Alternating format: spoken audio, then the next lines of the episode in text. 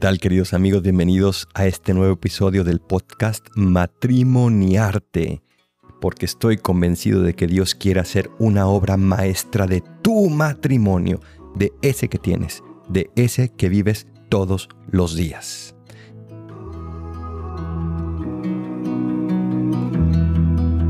Hemos visto en los episodios pasados los lenguajes del amor. Si no los han escuchado, por favor ve, métete a matrimoniarte.com y vas a poder encontrar los links para descargarlos y para escucharlos en cualquier plataforma. Estos lenguajes del amor fueron muy importantes porque hemos aprendido que no todos hablamos el mismo lenguaje, sino que cada uno tiene el propio y en la medida en que lo aprendamos, esa persona se va a saber amada. Y soy testigo de muchísimos matrimonios que habiendo aprendido esto, les cambió la vida y han llegado a una plenitud que pensaban que no podían alcanzar. Pero hay un tema también sumamente importante que no podemos dejar de tratar. Y es el tema del perdón. Qué importante es perdonarnos entre todos. Yo en la mañana, por ejemplo, tuve que hacer un acto de perdón a un compañero mío interior y también si es necesario lo haré exteriormente. También he tenido que hacer muchos actos de petición de perdón porque no existe nadie, nadie, nadie perfecto y por lo tanto todos podemos ofender y al convivir con otros podemos ser ofendidos. ¿Quién nos dijo que una persona imperfecta más otra persona imperfecta iba a tener como resultado un matrimonio perfecto? Son dos personas imperfectas que se unen para quererse, para amarse, para caminar este camino de la vida y del matrimonio y que por lo tanto al ser imperfectos van a tener subes y bajas normales como cualquier otra persona o cualquier otra pareja. Si tu matrimonio tiene cosas que perdonar, qué maravilla, son un matrimonio normal. Si no tuviera cosas que perdonar, yo diría, pues o no eres muy consciente, o no conviven mucho, o no sé qué está pasando. Pero todos nos casamos con personas imperfectas y por eso todos necesitamos perdonar. Vamos a basarnos en un libro que se llama Matrimonio a prueba de divorcio, del doctor Gary Rosberg y su esposa Bárbara, donde ellos hablan de cómo el amor es la manera de poner tu matrimonio a prueba de divorcio. Y van haciendo un desenvolvimiento, un desengrane de este amor. Y uno de los capítulos habla de este amor que perdona. El amor verdadero perdona. Pedro le pregunta a Jesús, Maestro, ¿tengo que perdonar hasta siete veces a mi prójimo? Y siete veces, recordémoslo, para los judíos era un número perfecto, era muchísimo. Y Jesús lo voltea y le dice, ay Pedrito, ¿qué crees? No solo hasta siete veces, sino hasta setenta veces siete. Hay que perdonarlo todo y perdonar del todo. Claro, es un tema difícil y no voy a entrar aquí en casuística. Cada quien tiene sus problemas, cada quien tiene sus casos, sus condicionamientos, pero aguántame vamos a ir explicando qué significa esto de perdonar. Cuando me toca dar pláticas y renovaciones matrimoniales, por cierto, si estás interesado en ir a alguna, seguramente si te metes a matrimoniarte.com, voy a ir poniendo ahí las fechas de las renovaciones que voy a ir teniendo. Ojalá que nos podamos conocer allí, matrimoniarte.com. Pero bueno, cuando entro a dar pláticas sobre el perdón en las renovaciones matrimoniales, siempre les pregunto, ¿hay que perdonarlo todo? Y ah, más o menos como que dicen que sí. Les digo, de verdad, todo, todo, todo, todo. Ya como que no muchos dicen que sí, porque, ay, comenzamos a recordar a lo mejor lo que nos hicieron, o tal vez lo que hicimos, o lo que le sucedió a una prima, a una amiga, a una vecina, a mi mamá, a mi papá, a mi primo, a mi vecino. Y decimos, bueno, bueno, bueno, bueno, así. Todo, todo, todo, mm, no sé, padre. hasta 70 veces 7. Porque si no perdonamos, ¿quién es la primera persona a la que le hacemos daño? Efectivamente, a ti. Si no perdonas, tú te quedas con el resentimiento y estás constantemente resintiendo, volviendo a sentir esa ofensa una y otra vez, una y otra vez, una y otra vez. Por eso es importantísimo, tenemos que aprender a perdonar. Tenemos que aprender a dar ese paso hacia ese perdón. ¿Por qué necesitamos perdonar? Porque sentimos un dolor dentro de nosotros. El proceso del dolor de las heridas eh, consiste en tres pasos. El primer paso es se da una ofensa. El segundo paso, esta ofensa genera un dolor, porque la ofensa también es una herida y la herida genera un dolor. Y el tercer paso, al yo ver mi dolor, surge dentro de mí un enojo. Quisiera que esto no hubiera pasado. Quisiera que esta persona no hubiera hecho esto. Quisiera, quisiera, quisiera. Surge ese enojo que muchas veces se manifiesta en frustración, otras más graves también incluso en depresión, en ansiedad, en decepción y genera tantos y tantos otros sentimientos que van destruyendo nuestro corazón y que van también manchando este amor. Y por eso es necesario cortar con ese ciclo, porque fíjense, cuando alguien me ofende, me duele, me enojo y al enojarme, corro el riesgo de entonces yo ofender, hacer que la otra persona se duela, se enoja y entonces me ofende, me, me duele, me enojo y se da un círculo vicioso donde vamos hundiéndonos cada vez en más ofensas, más dolor y más enojo. Ya veremos cómo vamos a romper con ese círculo vicioso del proceso del dolor. Pero vamos a hablar un poquito de cada una de estas etapas. La primera etapa, decíamos, era las ofensas. No importa si son leves o grandes. Una ofensa es una ofensa y me duele. Me puede generar una herida. Hay ofensas de todos los días como que tal vez no dejaste la pasta de dientes como a mí me gusta que la dejes. Hay ofensas mucho más graves como puede ser una mentira o un engaño, una infidelidad. No importa lo que sea, si, no cortamos el ciclo del dolor, de la ofensa, entonces se va a volver un círculo vicioso. Hay ofensas que se dan, por ejemplo, por el choque de educaciones. A lo mejor lo que para mí no es ofensa, para ti sí. Tal vez en mi casa era normal que gritaran, pero en la tuya no. Entonces cuando yo grito, no quiero ofenderte, pero de hecho tú lo experimentas como una ofensa, porque nuestras educaciones, nuestras familias de origen eran distintas. O esquemas, maneras de vivir. A lo mejor nos levantábamos en mi casa y decíamos, pues vamos a misa al ratito. Y terminamos yendo, pues sí, cuando ya más o menos todos nos ponemos de acuerdo. Y en tu casa a lo mejor era, vamos a ir a misa a la una y por lo tanto a las doce todos tenemos que estar comenzando a prepararnos. Y al no darse esto, me ofendes, porque yo quiero seguir un horario y tú me dices, no exageres. Esta ofensa puede generar críticas personales eh, que se pueden convertir en críticas destructivas comienzo yo a criticar por qué te ofendes de esto, si no es para tanto, si yo no quise hacerlo, si tú me malinterpretas, si que exagerado o que exagerada, pero también críticas personales hacia mí, ¿no? Es que a lo mejor no valgo tanto, es que yo no puedo, es que me exige demasiado, yo no estoy a la altura. Y todavía peor, cuando comienzo a hacer esas críticas hacia afuera. Nunca, por favor, nunca se critiquen fuera. Ni entre ustedes, obviamente, ¿no? No es lo mismo criticar que hablar y decir las cosas como las siento. En un episodio futuro seguramente hablaremos de tema de comunicación y hablaremos de cómo tenemos que comunicar las cosas con claridad, pero nunca se critiquen, mucho menos fuera. Los trapitos sucios se lavan en casa.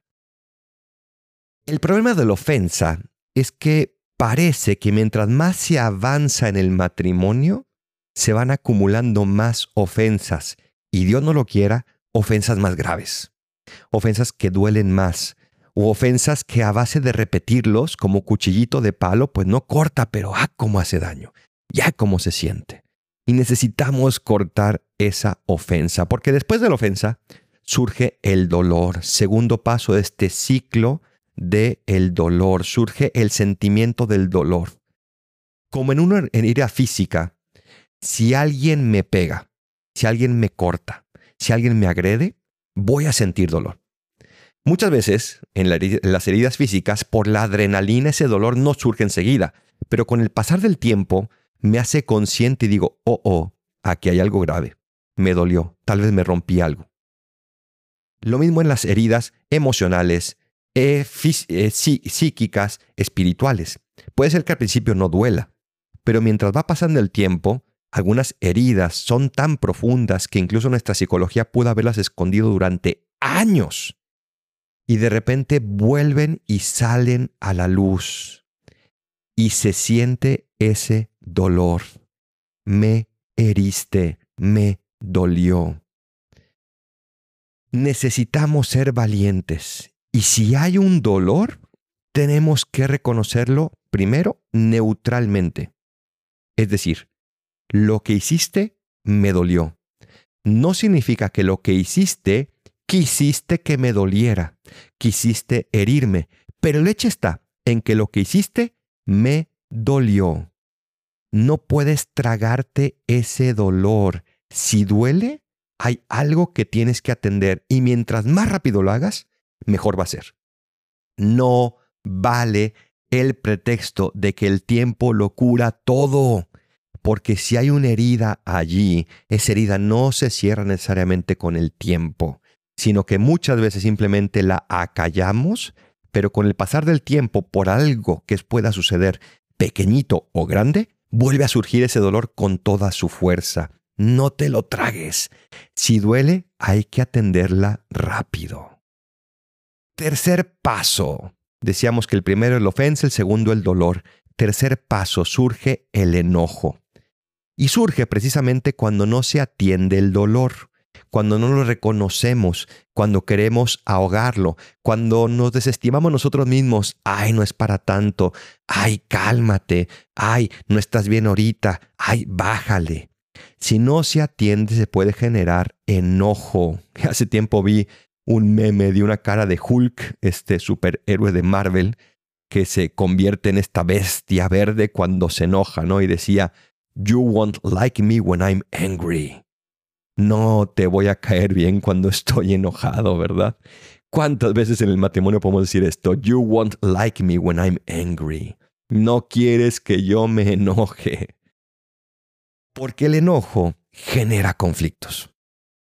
El enojo genera después choques innecesarios y genera, como decíamos hace rato, más ofensas. San Pablo, en la carta a los Efesios 4:26, decía, si se enojan, no pequen. Si no reconociste el dolor y surge este enojo, sé consciente, para ese ciclo y por lo menos no peques, no actúes conforme al enojo, sino conforme al amor que perdona que lo iremos viendo qué significa en los próximos episodios. Pero si se enojan, no pequen. Dice un psicólogo, Les Carter, que en su forma pura, el enojo es una señal emocional que le dice a la persona que algo debe de cambiar. Es decir, cuando yo me enojo, algo tiene que cambiar. Tal vez no tiene que cambiar la otra persona por lo que hizo, porque tal vez no es una ofensa objetiva. Tal vez quien tiene que cambiar soy yo, porque lo tomé de una manera que no debía ser, lo percibí como una ofensa, lo que no era, en fin. Pero algo tiene que cambiar. La intención del enojo continuo, este psicólogo, es que sea un motivador positivo para que se use de forma que le digamos al otro cómo se puede vivir de una manera más productiva. Es decir, el enojo, ese sentimiento que surge en mí, me empuja a solucionar algo que desde mi punto de vista no está bien. Y me lleva a hablar con el otro para ver cómo podemos vivir nuestro matrimonio de una manera más positiva. Frente a este ciclo entonces del dolor, se pueden dar dos respuestas. La incorrecta y la correcta. La incorrecta es pasar por alto la ofensa y el dolor, mientras que dejes que el enojo se encone, eche raíces, vaya carcomiendo tu corazón, vaya llenándolo de resentimiento, de dolor, de grietas, vaya quitándole vida y espontaneidad a tu amor. Eso no podemos permitirlo, no podemos pasar por alto la ofensa y el dolor. ¿Cuál es la respuesta correcta?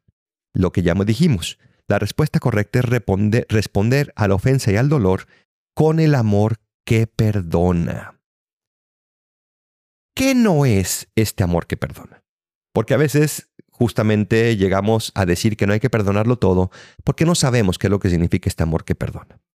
En primer lugar, amar, el amor que perdona, no es la facilidad para perdonar. No siempre es fácil perdonar. De hecho, mientras más grave sea la ofensa, obviamente va a ser más difícil perdonar. Entonces no es la facilidad, no es la espontaneidad, no es la inmediatez del que perdona. Es la voluntad de querer hacerlo. Es tener mi voluntad no en ejecutar una justicia pura y dura, sino en la voluntad de perdonar. El amor que perdona tampoco es la capacidad personal para perdonar, porque, otra vez, mientras más grave sea la ofensa, menos capaces nos sentimos de perdonar, sino se trata más bien de la, el abandono en Dios que me va a dar toda la fuerza que yo necesite para perdonar. Si no has logrado perdonar algo, haz una oración de abandono. Dile, Señor, dejo todo mi orgullo, todo mi dolor, todo mi enojo en ti. Dame la gracia, dame tu gracia para poder perdonar, porque yo sé que tú quieres que yo perdone, pero yo no puedo. Yo no sé cómo. Yo me siento impotente. Dame la gracia de hacerlo. El amor que perdona tampoco tiene que ver con la levedad de la ofensa, sino con la gravedad de lo que nos juzgamos, de lo que nos jugamos si no perdonamos. Nos estamos jugando el rencor, nos estamos jugando el resentimiento, nos estamos jugando también nuestra vida eterna. Padre nuestro, perdónanos como nosotros también perdonamos a los que nos ofenden. El amor que perdona tampoco no es el no sentir. es que yo sigo sintiendo resentimiento, es que yo sigo sintiendo dolor. Normal.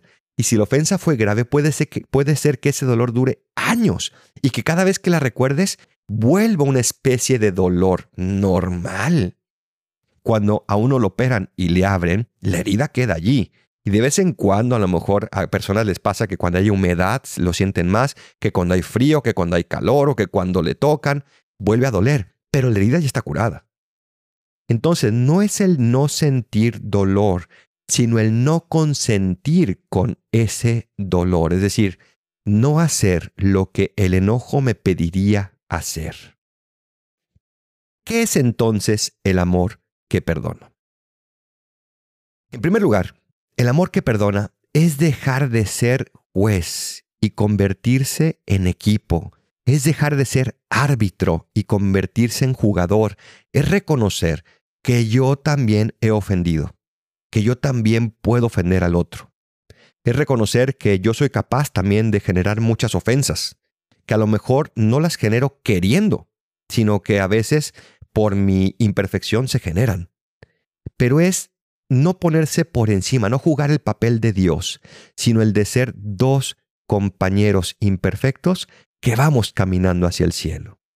El amor que perdona es imitar a Dios, que no vino a, a condenar, sino a perdonar. Híjole, qué fuerte esto.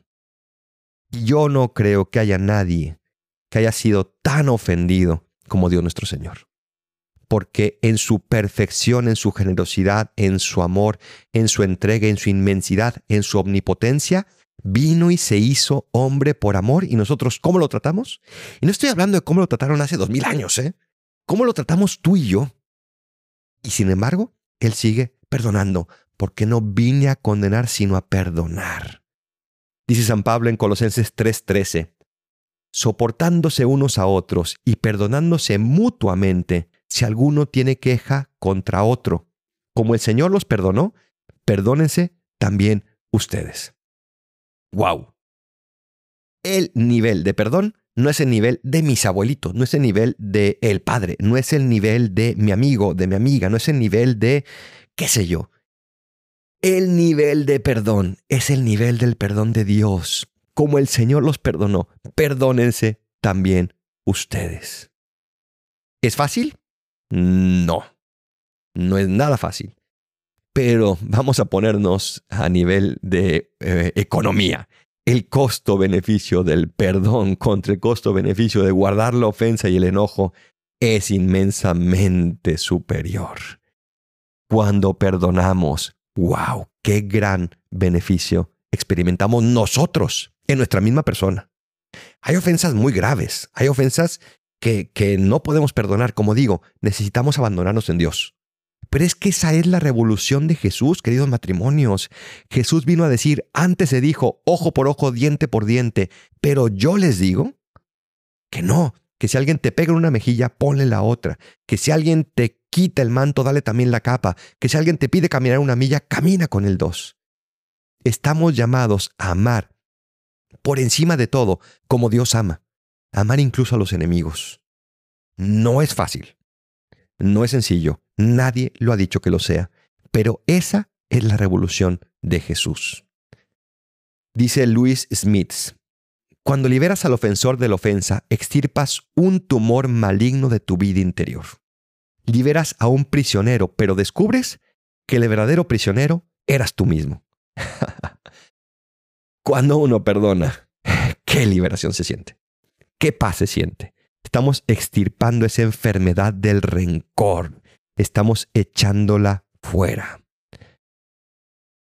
Hay ciertos mitos sobre el perdón que vamos a ir platicando también.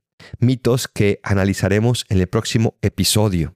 Mitos que no podemos creernos porque no son ciertos y sin embargo, como se han repetido tanto, tal vez pensamos que eso es lo que debería de ser. Termino con una cita de Lucas 6:37. No juzguen y no se les juzgará. No condenen y no se les condenará. Perdonen y se les perdonará. Todos tenemos algo que perdonar, pero también tenemos algo, o mucho más que algo, que nos perdonen. En el próximo episodio veremos ya cómo lograr ese perdón, qué procesos tenemos que dar, cómo tenemos que caminar. Pero les aseguro, queridos matrimonios, que se puede, sobre todo, sobre todo, porque Dios está con nosotros. Vamos a terminar con una oración. Señor Jesús, te pido por estos matrimonios que escuchan este podcast, ayúdales a descubrir que solo contigo van a poder perdonar y que vale la pena todo el esfuerzo, toda la entrega, todo el amor que pongan para vivir con un perdón constante en su matrimonio. Ayúdales a ver que solos no pueden, pero que tú estás dispuesto a darles todo lo que necesiten para lograr ese perdón. Tú que vives y reinas por los siglos de los siglos. Amén.